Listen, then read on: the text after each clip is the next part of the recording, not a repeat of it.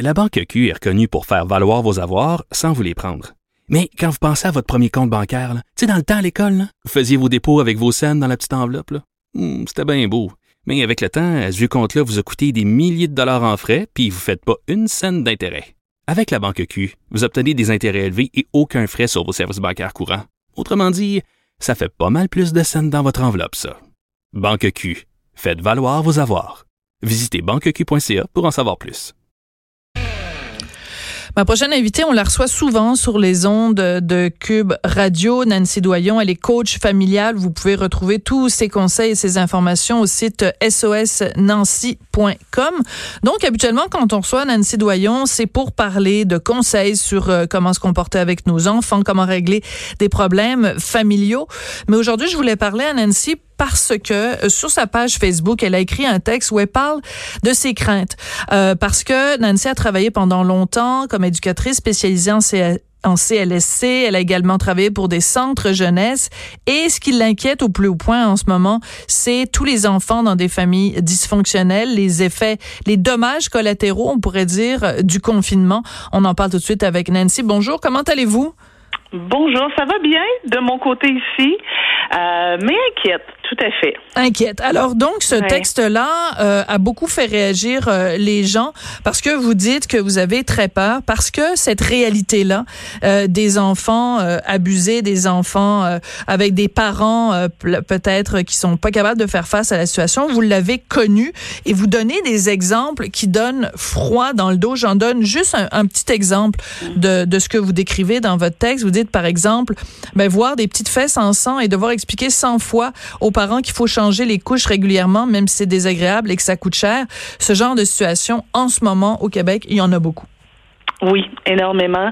Et les gens qui n'ont pas fait ce boulot-là avant, je pense qu'ils n'ont pas idée de l'ampleur de la misère humaine qu'on a ici au Québec.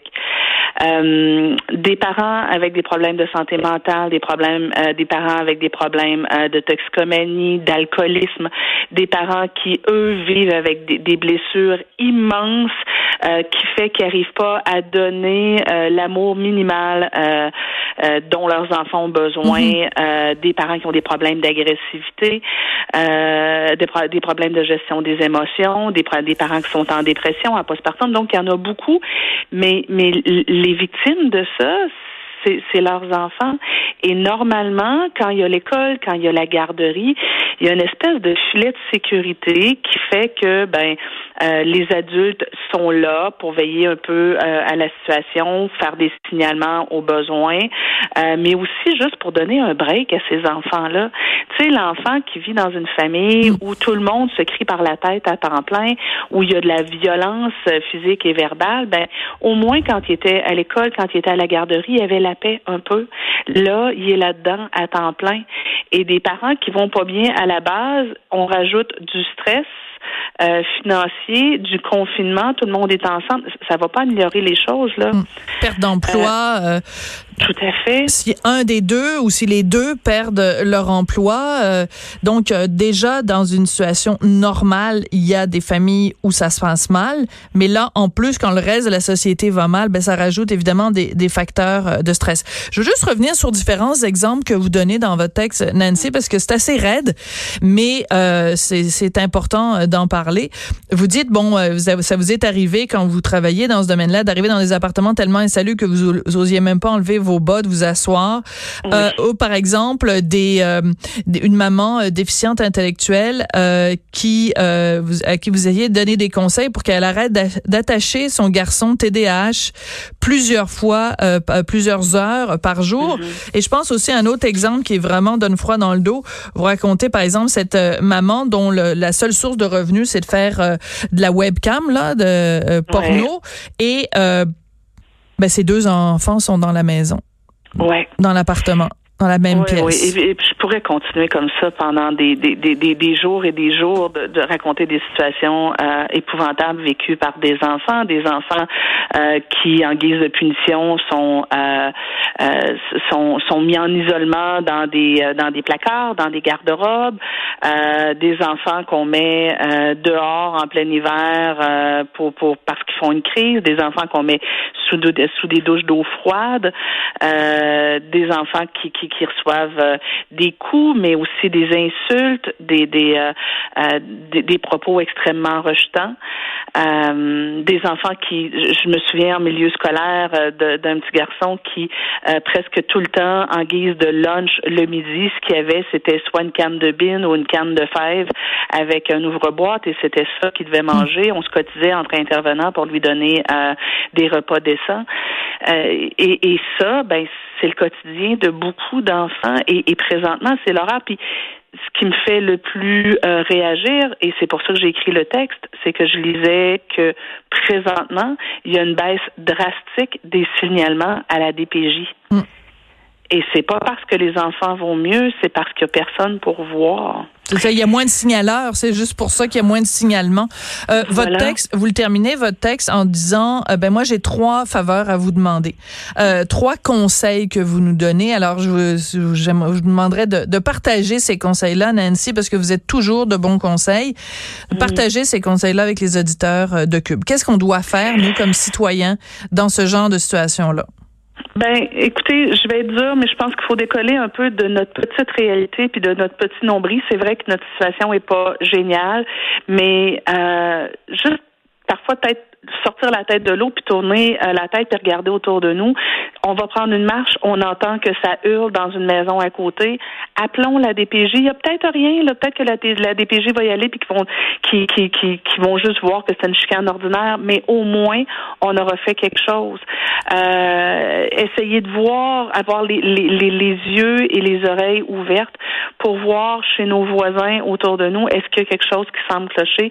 Est-ce qu'il y a des enfants qui, qui semblent euh, euh, ne pas avoir l'encadrement? Tu sais, quand on voit des enfants de 3-4 ans jouer dehors, mal habillés, euh, présentement, c'est des indices. Donc, mêlons-nous pas trop de nos affaires, puis euh, permettons-nous d'offrir un filet de sécurité aux enfants. Ça, c'est mon premier, euh, mon premier point. Mon deuxième point, c'est plusieurs d'entre nous, qu'on soit notre éducateur euh, dans une garderie, des, des, des, intervenants scolaires, mais aussi juste monsieur et madame tout le monde, ça se peut qu'on connaisse des enfants que on sait qu'ils vivent dans des familles qui sont peut-être pas idéales, qui vivent des situations qui sont peut-être problématiques. Juste leur faire un petit coucou, les appeler, faire un petit euh, euh, euh, une petite vidéo pour eux, leur écrire un petit texto, un petit courriel, mm.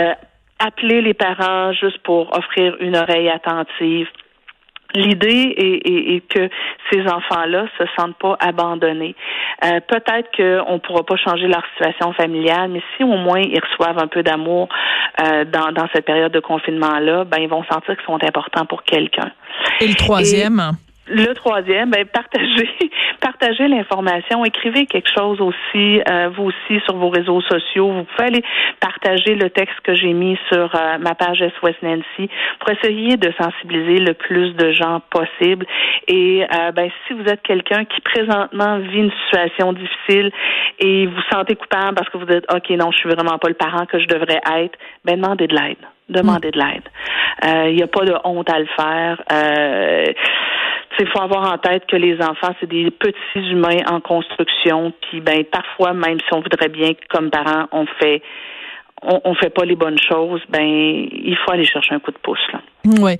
Et euh, je dirais euh, dans cette période où euh, les gens sont très rapides sur être sur le téléphone en disant ouais mais les voisins à côté il est allé prendre une bière.